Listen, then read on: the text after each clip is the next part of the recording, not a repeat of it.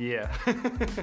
Всем привет, это э, экстренный 19-й незапланированный выпуск Product and Growth Show, который мы э, пишем в Сингапуре. Абсолютно случайная запись. Мы тут встретились с Тимом Соло, э, с маркетинг-директором Ahrefs. Привет. Всем привет. Всем привет. Э, спасибо, что принял сегодня нас у себя. Мы, кстати, еще а с Виталиком и Сашей, с которыми мы путешествуем по Азии. Привет! Мы будем слушать не сильно мешать. Просто разговор получился настолько интересным в начале, что я предложил записать это все в подкаст для того, чтобы потом всем пошарить. Ну, в общем, ладно. Тим, расскажи, как ты попал в HREFS и чем ты тут занимаешься? А, как я попал в HREFS? Я жил в Николаеве, в Украине, и работал в маркетинге изучал постепенно SEO, начал заниматься какими-то своими проектами, запустил свой персональный блог, а, который называется Blogger Jet. А, начал его монетизировать путем разработки WordPress плагинов. Ну, в смысле, не сам их разрабатывал, а нанимал людей. Я занимался, собственно, маркетингом и продажами. И поскольку я все свои персональные проекты делал изначально на зарубежный рынок, все на английском, весь контент на английском, стал там пушить разные а, маркетинговые тактики типа tweetable quotes, content upgrades, а, тусовался во всяких там комьюнити, типа там Growth Hackers, Inbound.org, который уже не живой. И так меня, собственно, заметил фаундер и CEO HREFS, который на тот момент нуждался в маркетинге, потому что с продуктом все было очень круто, а с маркетингом немножко хуже. А, и он искал как раз маркетолога, он заметил меня, он увидел, поскольку я никогда, даже несмотря на то, что я занимался маркетингом на Запад, обычно все как бы стесняются своих корней. Я не стеснялся, я везде как бы открыто писал, что я из Украины, там у меня на блоге это все было написано, я когда там в комьюнити общался, постоянно тоже это упоминал. И поэтому он посмотрел, о, там чувак из Украины, он сам из Украины, а, и парень из Украины вроде неплохо маркетит на US, надо с ним что-то попробовать. Он мне написал, э, э, могу ли я сделать там обзор одной из новых тузов, которую выпустила HREFS, чтобы и потом его пропихнуть куда-то где-то опубликовать, чем я и занялся, и потом слово за слово, и я оказался в Сингапуре. Вот примерно как-то так оно получилось. Блин, крутая история. А ты тут уже сколько лет? А, вот пятый год уже будет. Что самое худшее в жизни в Сингапуре? Отсутствие сезонов, наверное потому что такой день сурка. Каждый день тепло, солнце, сначала это классно, потом уже начинаешь скучать по какой-то смене сезона. А, вот да, как говорится, чтобы там понять счастье, нужно погрустить или вот как-то так. Типа, как, как стать счастливым, оденьте обувь на два размера меньше, походите день, придите домой, снимите ее, и вам будет классно. Вот в Сингапуре из-за того, что как бы постоянно хорошая погода, постоянно хорошее настроение, ты как-то к этому привыкаешь. А когда есть сезонность, то у тебя какие-то вот, ты там весна, ты радуешься, осенью ты немножко грустишь, потом опять радуешься. Вот, наверное, вот что-то такого не хватает. А во всем остальном все очень круто. А расскажи немножко про локальную IT-тусовку, если ты с кем-то пересекался здесь. А, если мне не изменяет память, то, по-моему, Сингапур по размеру меньше Киева, по, по площади. По населению, наверное, все-таки больше я честно не помню цифры. Но я к чему? То, что ну, народу в принципе мало в стране, а, и поэтому и страна очень сильно еще завязана на туризм, а, на всякие там а, логистику, на финансовые услуги. То есть, как по мне, на мой взгляд, ну то, что я вижу, IT-сектор не такой уж и большой, поэтому всяких э, ивентов, метапов не так и много ну, а, у меня есть один товарищ, который, с которым я познакомился, будучи здесь в Сингапуре, он периодически, периодически организовывает такой метап для маркетологов, но это бывает, может, а, раза два в год. Так что, на мой взгляд, из моего experience а, я, конечно, не сильно пытался там соваться, потому что, опять же, есть некий uh, cultural barrier, потому что тут все-таки в основном а, азиатская тусовка. Они как бы понимают свои рынки, они там маркетят на малазийский рынок, на индийский рынок, на Китай. А маркетинг, который на Штаты, на, ну, на англоязычные страны, он другой. Поэтому еще вот может в этом какая-то загвоздка, потому что мне э, далек маркетинг вот в, в азиатских странах. Ну да, достаточно тут э, сухенько все с этим. Хорошая фраза. Слушай, у тебя на LinkedIn написано, что ты не только CMO, но и Product Advisor в этой команде. Да. И я, честно, подготовился к встрече, прочитал твое интервью, какое-то, возможно, из последних, и там было написано, что перед тем, как строить маркетинг в течение первого года, ты занимался тем, что фиксил продукт. А, можешь детальнее об этом рассказать, потому что мнения очень часто расходятся, что, там, что важнее, маркетинг или продукт. Почему ты, в общем, занимался именно продуктом в этот момент? Собственно, потому что маркетинг это и есть продукт. Вот до того, как вы начали записывать, мы тут обсуждали какого-то чела, который у вас на конференции рассказывал про то, как они в штуку для запаха в туалете добавили один дополнительный шарик и продажи увеличились. Это что, это маркетинг или это продукт? Ну, наверное, продукт. Но это и маркетинг. То есть, когда Coca-Cola, когда а, известный вот этот кейс, когда Coca-Cola сделала новый вкус, чтобы соревноваться с Pepsi, там New Coke, у них это, конечно, не прокатило, пришлось обратно все вернуть и продолжить Coca-Cola, потому что люди там взбунтовались, мы хотим свой вкус. Но тем не менее, это же тоже часть маркетинга. То есть они исследовали рынок, они сделали вот этот research, что люди выбирают Pepsi, потому что он слаще, и они сделали продукт под этот рынок. Поэтому э, я как бы считаю, что частью маркетинга, собственно, является маркетинг. Маркет это рынок, правильно? То есть маркетинг это не только пихать то, что кто-то сделал там свыше, грубо говоря. Вот мы, мы вот это сделали, иди вот это теперь продай. Нет, это еще нужно изучить. Вот есть рынок, у рынка есть какие-то свои запросы, есть какие-то тренды. Ты за этим всем следишь, ты смотришь, а, что люди ценят, что делают конкуренты. И ты предлагаешь продуктовой команде, как дальше шейпить продукт, чтобы быть, чтобы идти в ногу с рынком, собственно говоря. А, и я не могу сказать, что я фиксил прям продукт, потому что как бы и без меня продукт хорошо развивался. Очень хорошая техническая база, ребята очень хорошо понимают, что они делают с технической э, части. Я больше был таким вот мостиком между вот э, клиентами, между э, рынком, то есть что делают SEOшники, что делают маркетологи и нашими ребятами, которые занимаются технической частью. То есть у нас на самом деле несколько источников э, идей для продукта. Э, у нас есть источник, который исходит из технической команды, потому что когда ты непосредственно занимаешься кодом, там, всеми этими серверами и всем остальным, ты понимаешь технологии, ты в принципе понимаешь, что возможно сделать, какие крутые штуки можно сделать. То, что не поймет человек, который не связан с технологией. А, но есть еще и другой, э, другой момент, нужно понимать use cases, нужно еще быть пользователем. Если ты девелопер, то ты не обязательно пользователь того, что ты девелопишь. Вот я, например, бы, наверное, был бы не очень хорошим маркетологом для какого-нибудь dental equipment, потому что я сам не разбираюсь в, в стоматологии, я не знаю, что там происходит, что там надо лечить, что нужно э, этим врачам. Это нужно быть в теме, нужно, нужно изучать рынок. А, поэтому, да, и в целом Э, ну, у нас, у нас как бы нету прямо официальных каких-то тайтлов, которые там где-то прописаны, я не знаю, в контрактах или еще что-то.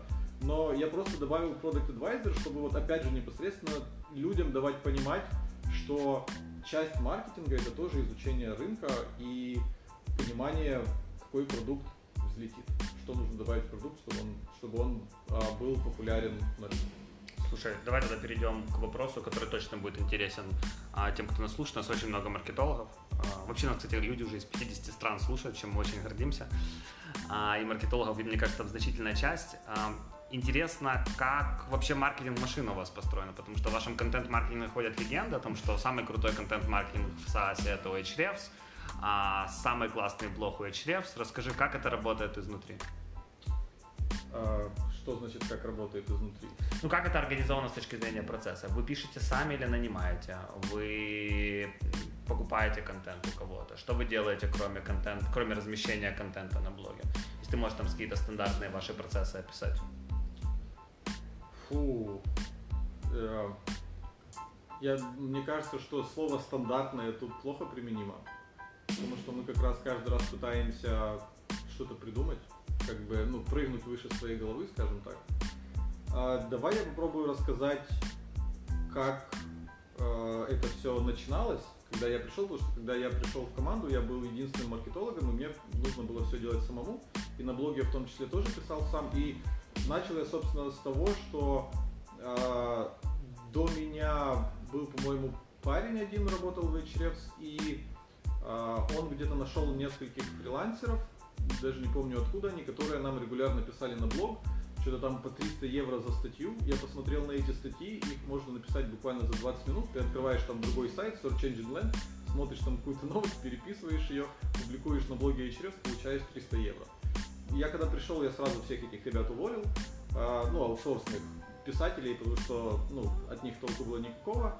И начал сначала писать сам, потом, естественно, понял, что мне нужно еще другими там вещами заниматься и нужно искать кого-то. Я начал искать фрилансеров. А, ну, у нас, в принципе, в компании а, такой, так заведено, что мы не, не привязываемся к локальному рынку труда. Мы ищем людей, самых крутых людей вообще по миру. Это касается и маркетинга, это и касается и девелопмента, всего. То есть я не ограничивался, я не пытался искать здесь в Сингапуре людей, которых я найму, они будут рядом со мной сидеть. Я искал сразу каких-то... И опять же, я искал не людей, которые копирайтеры, которые умеют писать, я искал SEOшников, потому что мы SEO tool, мы должны писать о SEO, то есть у человека должен быть какой-то domain expertise. Я тебя перебью здесь на секунду. Интересно, я общался с чуваками, которые InVision блогом занимаются, mm-hmm. InVision App, и у них вообще подход, они дизайнеров нанимают как, и учат их писать, потому да. что, говорит, мы не можем просто нанять писателя, потому что они ничего не понимают да. в дизайне. Да, вот как раз сто процентов та же история. То есть я пытался искать людей, у которых непосредственно есть какой-то крутой experience, у которых есть какие-то свои кейсы, которые они готовы встроить в контент. Например, если ты пишешь статью там по link building у, то у тебя должен быть какой-то, ты должен иметь опыт делания, э, заниматься линкбилдингом, чтобы потом описать какие-то свои фишки или как у тебя что-то получалось. Вот, я искал таких людей, поскольку я сам в свое время перелопатил много и книжек по копирайтингу, и курсы по копирайтингу проходил. У меня уже была какая-то база знаний, как писать статьи, как там форматировать статьи, а, как делать их engaging и все такое. И, собственно, я пытался обучить вот этих людей, ну, как я вижу себе хорошую статью. И в итоге закончилось все тем, что я нашел одного очень крутого э, парня, Джош из UK. А, он просто очень, очень хороший у него experience SEO, и при этом он любит, э, собственно, объяснять. Вот ему хочется людям как-то помочь, что-то объяснить. И мы с ним начали работать как ну, на фриланс-основе. А потом, когда я понял, что у нас очень хорошо складывается, и у нас есть какое-то э, общее видение, как выглядит классный контент, э, я ему просто предложил full time. Собственно, вот так это и происходило. И с точки зрения, что мы делаем в контент-маркетинге, Big picture ответ это мы берем какой-то топик, по которому мы хотим ранжироваться, а мы стараемся писать статьи а, практически эксклюзивно те, которые могут нам принести поисковый трафик. То есть, если поискового трафика нет потенциала никакого, то мы статью это писать тоже не будем, потому что это one-off. Один раз ты получил а, скачок трафика и все, потом оно сдулось. Мы хотим наращивать наш пассивный трафик, который будет к нам приходить вне зависимости от того, публикуем мы новые статьи или нет, поэтому мы смотрим на поисковый трафик. И когда э, есть какой-то топик, который мы хотим э, раскрыть на своем блоге, мы просто стараемся написать самую лучшую статью, которая только есть. Иногда мы понимаем, что у нас не хватает экспертизы, чтобы написать эту статью, тогда мы привлекаем сторонних людей, у кого есть эта экспертиза, мы их интервьюируем, а иногда даже доходит до того, что вот э, мы недавно писали статью, по-моему, по e-commerce SEO, и поскольку никто из нас в нашей команде нету experience а э, делать SEO для какого-то там интернет-магазина, э, что я сказал парню, который занимался этой статьей, что ты можешь найти какие-то SEO-агентства, которые специализируются на e-commerce, ты можешь заплатить им за консалтинг, и в качестве консалтинга они тебе расскажут какие-то фишки, может, какие-то истории, и мы это опубликуем в статье, еще и дадим им кредит, то есть напишем, что это ребята из такой-то конторы, это ребята из такой-то конторы. То есть для нас очень важно э, писать не просто то, что мы где-то прочитали, а писать вот какую-то информацию из первых рук. И э, тоже одно из наших правил, когда мы даем какой-то совет, мы стараемся его сначала попробовать. То есть вот если мы рассказываем, что Например, там, как э, добывать линки, ссылки через Outreach. Что вы там напишите письмо там э, 100 блогам и типа 3% поставят ссылки. Мы не просто это говорим, потому что кто-то это где-то сказал, мы берем сами, пишем там для какой-то нашей статьи, рассылаем 100 писем, получаем ответы и публикуем. Вот мы это сделали, у нас получилось так.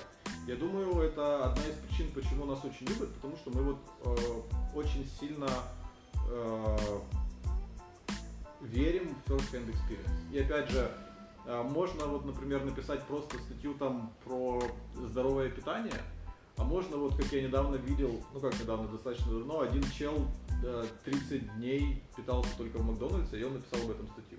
Ну что да, интересно, да, да, просто написать статью типа Макдональдс это unhealthy еда, где-то накопать там про какие-то канцерогены, которые в этих бургерах, так сделать, или реально 30 дней есть в Макдональдсе, и потом описать в статье, там, как ты себя чувствовал, как изменился твой вес, как изменились твои анализы. То есть вот мы вот стараемся такой подход э, контент-маркетингу. Блог это сейчас э, ваш основной источник трафика? Э, я не знаю, потому что у нас нет Google Analytics. Серьезно? Да, у нас нет Google Analytics. Честно говоря, из, из вот таких аналитических тулов, что касается трафика, у нас только Search Console. Да и то я туда обычно не заглядываю, потому что я в целом смотрю трафик через нас, через Ahrefs. И мне как бы хватает, э, я верю нашим данным, и я смотрю только наш на поисковый трафик. По поисковому трафику, по-моему, блог приносит 60%, насколько я помню. Или 40, или 60, я точно не помню. Если, по-моему, если смотреть по США, то по поисковому трафику из США у нас блог, по-моему, 60%. Если смотреть весь мир, по-моему, 40%, как-то так. А у вас нет Google Analytics, это какой-то религиозный фактор? Да, практически. А, ну, э, началось все почему? Потому что был вот этот, как там, GDPR. Ага. Вот, и никто не знал там, ну, какие скрипты можно оставлять на сайте, какие нельзя оставлять на сайте, поэтому мы кильнули все. А, а потом э, начал, на, началась популяризация темы с privacy. Угу. И мы, а в частности наш фаундер, э, очень сильно прониклись вот этими идеями э, приватного интернета, то, что не нужно трекать юзеров. И мы просто решили, что мы не будем у себя на сайт вставлять все эти скрипты Гугла, Фейсбука, там, Твиттера и всего остального, чтобы не давать этим социалкам э, больше информации о юзерах, на которую юзеры, в принципе, консент свой не давали. Вот как-то так. Ну и в целом... Мне кажется, я впервые вообще такое в индустрии вижу. Да, и в целом э, второй момент, что э, наш маркетинг отдел мы не ощущаем нужды в Google аналитике. Я не вижу, как, э, как Google аналитика изменит наш маркетинг. Вот то, у нас есть какая-то какая модель маркетинга, там мы делаем вот классные посты, мы их вытаскиваем в топ Гугла, у нас есть YouTube канал, который растет, по-моему, на YouTube канале у нас 300 тысяч просмотров в месяц, в ниша SEO. Это не, не Ивангай там или что-то такое, и не дневник Хача. Это ниша SEO. 300 тысяч просмотров в месяц это не кисло. Вот, мы там э, вот делаем подкаст-интервью, там я в этом году дал больше, там, по-моему, уже 30 подкаст-интервью за один год. То есть у нас есть какие-то каналы, э, мы этим занимаемся по каким-то второстепенным признаком мы понимаем, что это как-то нам работает, улучшает, наше revenue растет, поэтому мы не заморачиваемся что-то трекать, и ну, мы не видим, как изменится наш маркетинг, если мы что-то померяем, что мы будем делать по-другому. Мы также будем писать крутые статьи, мы также будем публиковать крутые видео на нашем YouTube-канале, мы также будем слушать наших пользователей, чтобы улучшать наш продукт, мы также будем трубить о каких-то новых фичах, то есть что изменится, я не понимаю. Ну хорошо, ну продуктовую же аналитику вы какую-то используете? То есть вы а... понимаете, как у вас воронки внутри продукта работают? Нет. Не понимаете? Нет, зачем? То есть вы там не используете ни амплитуд, ни микспанел, ничего такого? А, мы пробовали, один был смешной случай, когда а, есть такой софт-сегмент, по-моему, да, называется, да. который а, может фидить одну и ту же информацию в несколько разных систем. Вот мы взяли сегмент, и каким-то образом, я не помню почему, но мы что-то к нему подключили Kissmetrics, Wupru и Mixpanel. И попробовали там сделать одну и ту же воронку. То есть, как человек заходит на homepage, кликает по кнопке «Зарегистрировать трайл», получает письмо, кликает «Подтверждение» и вот до конца проходит. И э, погрешность между этими тремя аналитиками что-то там была в районе 3 или 4 процентов в этой воронке. То есть уже каждая воронка показывала разные цифры, и, ну, уже как-то склад, ну, не, нету доверия, в принципе, к этим данным, то есть э, как можно говорить о том, что там мы улучшили свою воронку там на 2%, если в принципе между разными системами аналитики это погрешность 2%. То есть нужно уже как-то туда лезть, смотреть, почему это происходит, как-то настраивать, где-то баги. Ну, короче, это целая работа.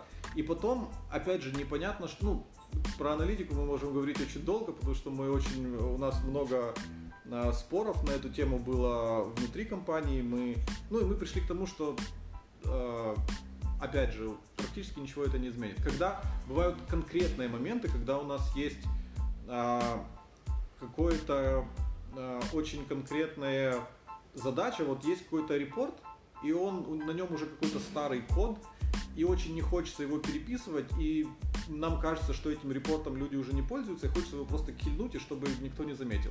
Вот тогда мы можем просто на этот report повесить свой какой-то hardcoded скрипт, скрипт и смотреть, сколько там из наших активных юзеров заходят в этот report.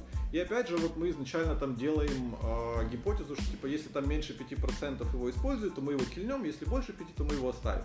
Но опять же были такие случаи, что там меньше 5% мы его киляем, нас на Твиттере просто э, растерзывают, потому что оказывается, что эти 5% юзеров это были наши самые крутые юзеры, самые advanced, и ну, им этот report очень нравился, остальные просто не понимали, в чем кайф этого репорта. И приходилось возвращать. Поэтому аналитика это тоже такое, чем чем больше ты начинаешь задавать вопросов, тем больше ты понимаешь, насколько тебе эту аналитику нужно накручивать и накручивать, чтобы она была более-менее, не знаю, правильное ли слово, репрезентативной, что ли. И мы решили, поскольку мы не хотим раздувать свой штат, чтобы там еще делать целую, целый отдел аналитики, который целыми днями будет ломать голову, как же нам правильно оттрекать там что-то с учетом всех нюансов, с учетом когорт, с учетом того, что пока эта когорта собирается, мы в продукт можем 5 изменений ввести, можем запустить какую-то, я не знаю, акцию, или там кто-то на Твиттере может сказать что-то хорошее или что-то плохое, что повлияет на эти данные. Как это все учесть, а, мы решили не париться и просто делать хороший продукт. Ну и работает. Расскажи, как у вас команда маркетинга сейчас выглядит? А, команда маркетинга есть вот Джош, который занимается блогом. Вместе с ним есть один, уже два full-time э, райтера. Ну, они, собственно, маркетологи и SEOшники сами по себе, но они как бы пишут на блог. Э, то есть команда блога сейчас три человека, но э, первые, первые три года это было два человека. Один человек, Джош. Джош и я тоже контрибутил на блог. А видео, это видео у нас занимается вот Сэм парень, который в Канаде. А, у него есть свой там какой-то локальный эдитор, который ему помогает э, с видео. Еще у нас есть аниматор для видео, потому что тоже мы стараемся, чтобы качество видео было очень высокое. И есть один дизайнер на всю команду маркетинга. Так, еще есть один человек, который занимается переводами блога на разные языки. А, есть... Кстати, как вы подходите к локализации? Мы, опять же, поскольку мы хотим, чтобы наша команда была маленькая и быстро двигающаяся, так сказать, мы решили не нанимать человека под каждый язык, как это обычно делается во всех компаниях. О, давайте экспанситься, мы там на португальский кого-то наймем, на испанский кого-то наймем. Мы в нашей Facebook-группе просто написали, ребята, кто хочет за подписку HRX переводить наши статьи на свой родной язык. А, и все, и у нас есть один человек, один парень, который а, знает, ну, собственно, сам украинец, естественно, хорошо знает английский, еще у него на очень неплохом уровне итальянский и немецкий, только вот испанского плохо, что он не знает, потому что мы на испанский тоже переводим. И он занимается просто как менеджментом этого всего. А, и опять же, мы подумали, что если вот мы кого-то наймем, он переведет нам статью на испанский, мы сами испанский не знаем, там может он там что-то не то напишет, какие-то не те ссылки. Ну, прежде всего там а, контент просто, когда ты две статьи друг напротив друга поставишь, ты примерно понимаешь, то же самое там или нет, там есть ли левые ссылки или нет. А, но кроме этого, мы просто берем второго переводчика, который делает как бы пруфридинг и все, у тебя разве что они друг друга найдут и сговорятся и начнут тебе там какие-то палки в колеса ставить. Но в целом для нас это работает, и мы, считай, заутсорсили, мы никаких денег на это не тратим. Мы даем ребятам наш продукт, они, они как бы знают наш продукт, они следят за нашим контентом, они наши фаны, то есть они тоже заинтересованы все качественно перевести. А, и классно получается, считай, без каких-то затрат ресурсов. Ну, сейчас у вас получается до 10 человек, да, маркетинг? По-моему, 8. По-моему, 8. Есть еще вот девочка, которая занимается э, логистикой по конференциям, то есть куда там флайера какие-то доставить, футболки там и все остальное, договориться там за спонсоршип. Э, и есть еще парень, который там полупроект менеджер, полу там мне с чем-то помогает. Ну, где-то 8 человек у нас команда. И в восьмером вы генерите сколько трафика? По-моему, мы пересекли на блоге 250 тысяч в месяц, это по Ahrefs. По-моему, по Search консоли там где-то 300 тысяч в месяц. Вот. Ну, а если еще посчитать, например, там а, по всему сайту, потому что у нас еще есть там а, лендинги, у нас есть фритулы, я даже не помню. Ну, это больше миллиона в месяц. А, Если с YouTube, YouTube еще 300 тысяч. У нас нет Google аналитики, поэтому я не знаю, сколько нам с YouTube приходит. И С YouTube я сказал, сколько просмотров, не сколько визитов. То есть я не знаю, я не знаю. Я, я знаю, что search трафик на hrefs.com растет. Можно зайти на hrefs, засунуть туда hrefs, такой inception получится, и посмотреть, что все растет. Можно зайти к нам на YouTube, посмотреть там через какой-то social blade или что, канал растет. А, то есть все растет, все хорошо. Смотришь за конкурентами? А, Или кого вы считаете конкурентом вообще? наверное, только Симраш остался. Моз нет? Моз нет. нет. Семраж смотришь маркетинг? А, а тут как бы даже нельзя не смотреть.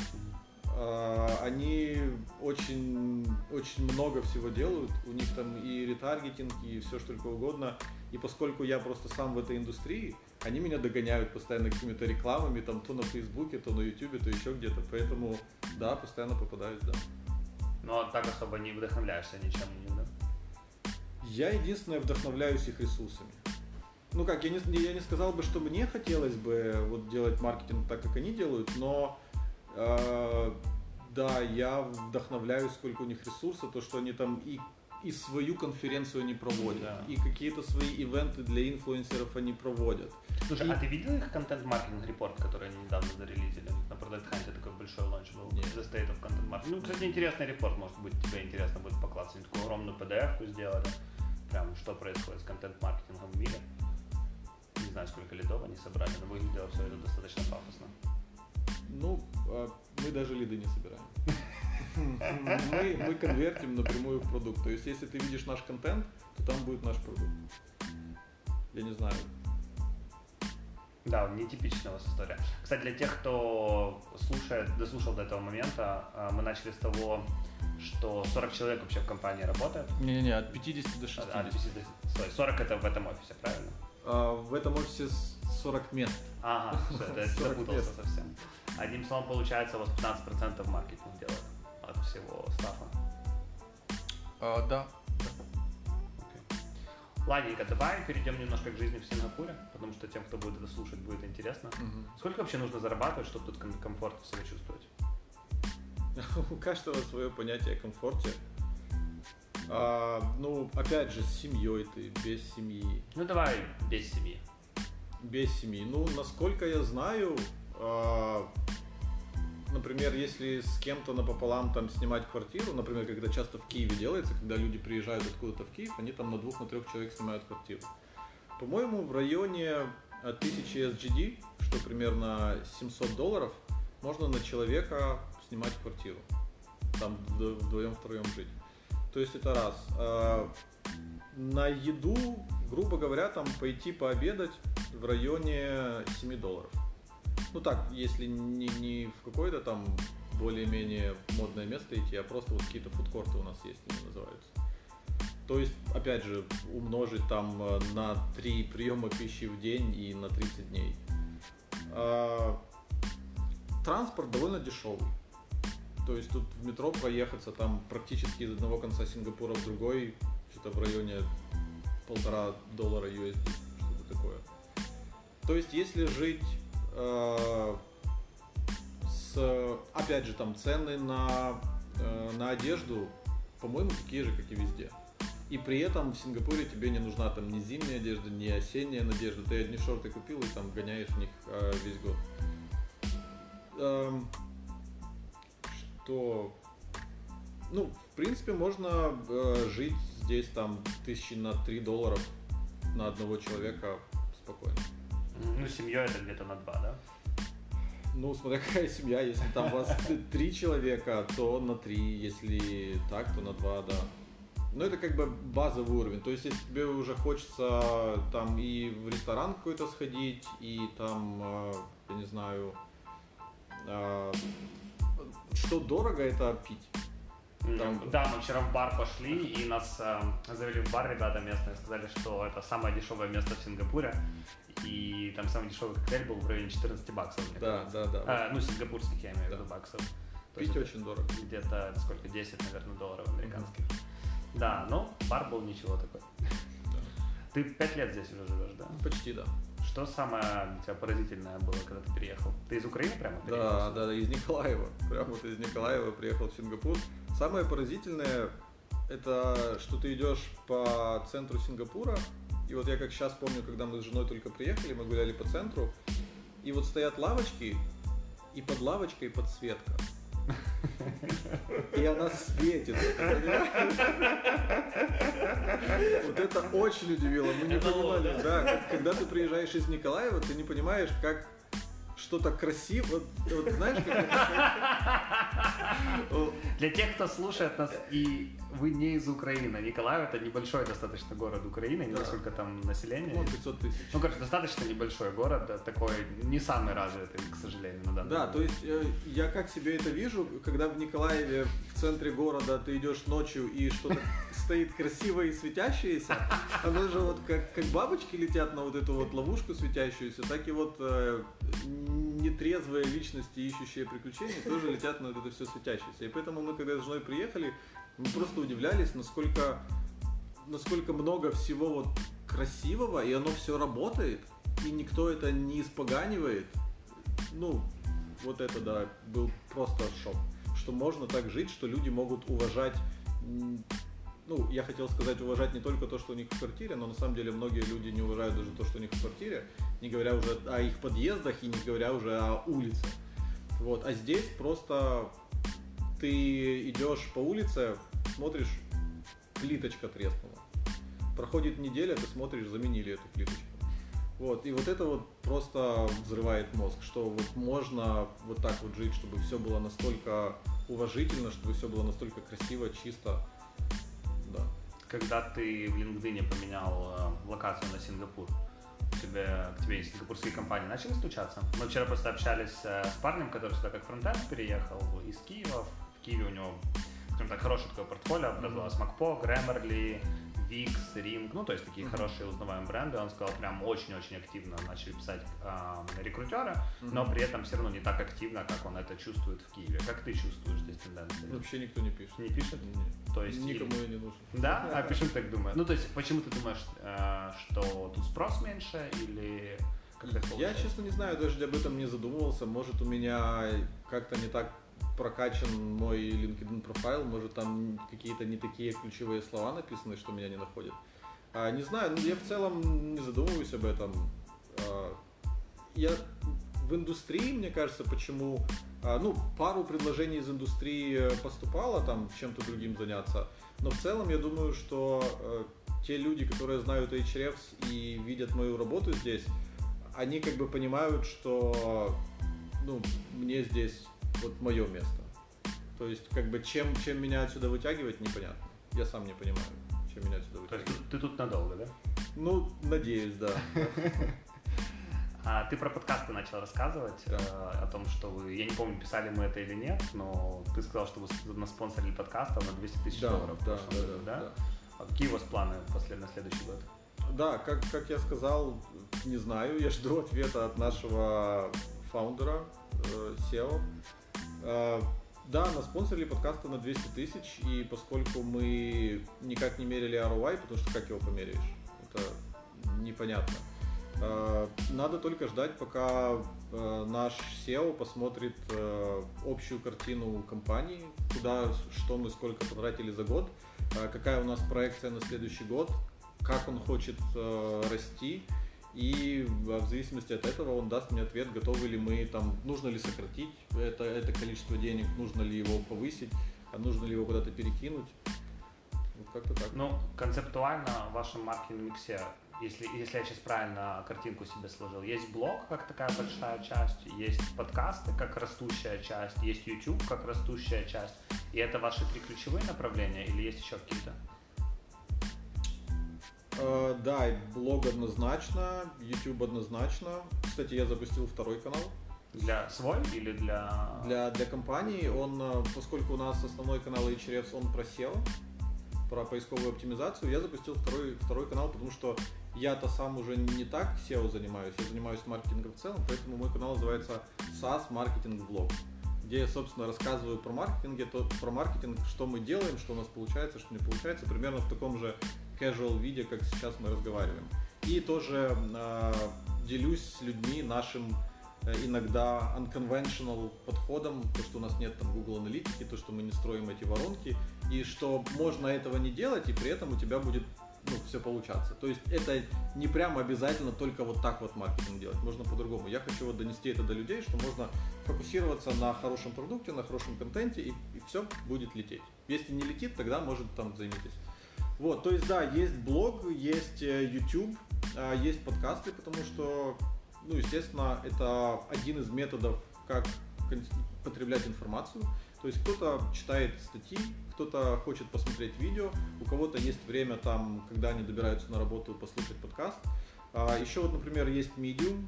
Я какое-то время писал статьи на Medium, потому что там можно было тоже получить охват. А, ну и, собственно, все мы это догоняем рекламой. То есть рекламируем это на Фейсбуке, рекламируем это на Твиттере, пробуем там рекламироваться на Кворе, на LinkedIn. А, ну и везде, где можно закинуть свой контент, мы пытаемся его закинуть. А, еще есть конференции. Но на конференциях мы в основном стараемся выступать, опять же. Потому что э, лучший способ э, залезть в, так сказать, во внимание людей, это выйти на сцену. То есть то, что ты там какие-то флайера распространяешь, или у тебя там свой стенд, ты что-то там пытаешься кого-то выловить и им что-то рассказать, это все не то, нужно выйти на сцену и со сцены людям что-то рассказать, чтобы они тебя запомнили. Мне кажется, лучше всего работает в комплексе, когда у тебя есть присутствие и на сцене, и, да, и вне да, сцены. Да, вот да, это да, действительно да. то, что работает, Согласен, если да. говорить о спонсорстве. У нас э, недавно была конференция Confidence Conf э, по продукт менеджменту. У нас Kyivstar, это большой украинский оператор, спонсорил. И у них прикольно, у них как бы был спикер, который должен был быть на сцене вне зависимости от того, спонсоры они или нет, потому что у него клевая история и он такой с практическим опытом чувак, но при этом всем они взяли еще спонсорский пакет, у него было достаточно большое присутствие внутри локации. И это выглядело очень как Да. бы органично. Человек на сцене, какой-то call to action и так далее. Прикольно было, поэтому с тобой согласен. Ладно, давай закругляться. Дай пару советов людям, которые еще не начали играть в игру контент-маркетинга, но планируют начать это делать в 2020 Как вообще начать э, строить контент-маркетинг э, в продукте, который уже нашел продукт market fit, но еще не нашел, как скейлиться? А, Начну с того, что понятие нашел product market fit и понятие скейлица, они достаточно расплывчатые. Каждый может понимать под этим то, что для одного product market fit не product market fit для другого, поэтому я бы на самом деле не стал привязываться ни к каким из этих понятий, ни, ни к скейлу, ни к product market fit. Просто приходи и хорошо делай свою работу. А, насчет контент-маркетинга, а, у меня две заповеди. А, Первая заповедь это обязательно SEO, если это возможно. То есть, если есть какие-то тематики, которые люди ищут э, в Google, и к этим тема- тематикам можно привязать ваш продукт, э, то обязательно нужно постараться вылезти по этим, по этим тематикам в Гугле. А, Потому что есть, есть продукты, э, есть конкретные проблемы, которые люди гуглят. Там, например, вот у нас тут ковер, допустим, от него плохо пахнет, и я хочу решить эту проблему. То есть я начинаю гуглить, там, плохо пахнет ковер, что делать. Потом я узнаю, там, что есть, например, какие-то моющие пылесосы, которые избавляют от запаха, или есть какая-то химия, которой можно пылить ковер. Я уже знаю какие-то солюшены, ну, вот это вся buyer's journey, как говорится. А, Для некоторых продуктов это есть, для некоторых продуктов этого нету, потому что ты в принципе не знаешь, что продукт такой существует. А, Грубо говоря, вот я недавно домой купил а, розетку, которая по Wi-Fi контролируется. То есть ты можешь включать свет с, с телефона. Я ее увидел у какого-то видеоблогера. Я бы ее сам не искал. Я не ощущаю проблемы, что мне дома надо с телефона что-то включить, поэтому я не буду это искать. И вот есть такие продукты, о которых люди просто не знают, что у них есть эта проблема, они никогда ее гуглить не начнут, не начнут. Поэтому для таких людей контент-маркетинг даже э, будет не столько поисковый, сколько такой, как вирусный. Им нужно задумываться, вот тот же э, известный кейс Dollar Shave Club. То есть люди уже привыкли, они там идут, покупают этот жилет, покупают эти лезвия, все, они не задумываются о том, чтобы как-то менять свои привычки. Dollar Shave Club, они сделали вирусную рекламу, она сделала им огромное покрытие, там миллионы людей по всему миру о них узнали, все. Как бы никакого контент-маркетинга, никакого SEO, кроме, кроме бренда. Люди уже конкретно ищут Dollar Shave Club. И они, в принципе, задали эту фишку там а, что-то по подписке. Да, и тогда вот ты когда знаешь, что ты там можешь получать лезвие по подписке, ты такой думаешь, блин, а могу я там новые носки получать по подписке? Ты начинаешь это гуглить. То есть да, понять, есть ли какой-то поисковый потенциал у вашего проекта, и реализовать этот поисковый потенциал э, всеми возможными способами. Это первая заповедь. И вторая заповедь меньше, но лучше. То есть, э, когда я захожу на блоги различных компаний, э, то я вижу, что они вот публикуют лишь бы что-то опубликовать. Вот есть какие-то там отдел маркетинга, они нанимают каких-то там джуниор копирайтеров и говорят им, вот три статьи в неделю, давайте и те пишут, они смотрят, что другие блоги пишут, и пишут то же самое. А те блоги смотрят у них и пишут то же самое. И получается, все пишут о какой-то дурне непонятной, и она без поискового потенциала, она никак не упоминает продукт. Как она работает, непонятно, но три статьи на блоге есть, люди зарплату получают. А вместо этого у нас э, в Ahrefs, например, всегда мы приоритизировали лучше три раза провалить дедлайн, лучше затянуть статью на три месяца, но опубликовать реально крутую статью, которая понравится людям, которую будут э, твитать, расшаривать, на которую кто-то залинкует, чем мы в срок напишем какой-то хлам, там три статьи в день или там э, по, по статье в неделю. То есть у нас нету в нашем контент-плане никакого конкретного количества статей в неделю или в месяц. У нас есть задача, вот у нас есть эти топики, как по русскому, темы. темы. У нас есть темы, которые мы хотим покрыть, и вот мы столько ресурсов вкидываем в каждую тему, сколько нужно. Собственно, вот такие два момента. Клево. Спасибо, что поделился всеми этими штуками. А для всех, кто дослушал до этой точки, хотел сказать, что спонсор нашего сегодняшнего звука это Google Pixel, поэтому если вам не нравится звук, с которым мы это записали, ну вы знаете, какой телефон вам покупать не стоит. А мы записывали прямо в Сингапуре, прямо в офисе HDF. Спасибо, Тим, за то, что пригласил нас в гости, и спасибо за то, что нашел этот час для того, чтобы пообщаться. Да, пожалуйста, рад был пообщаться. Всем пока.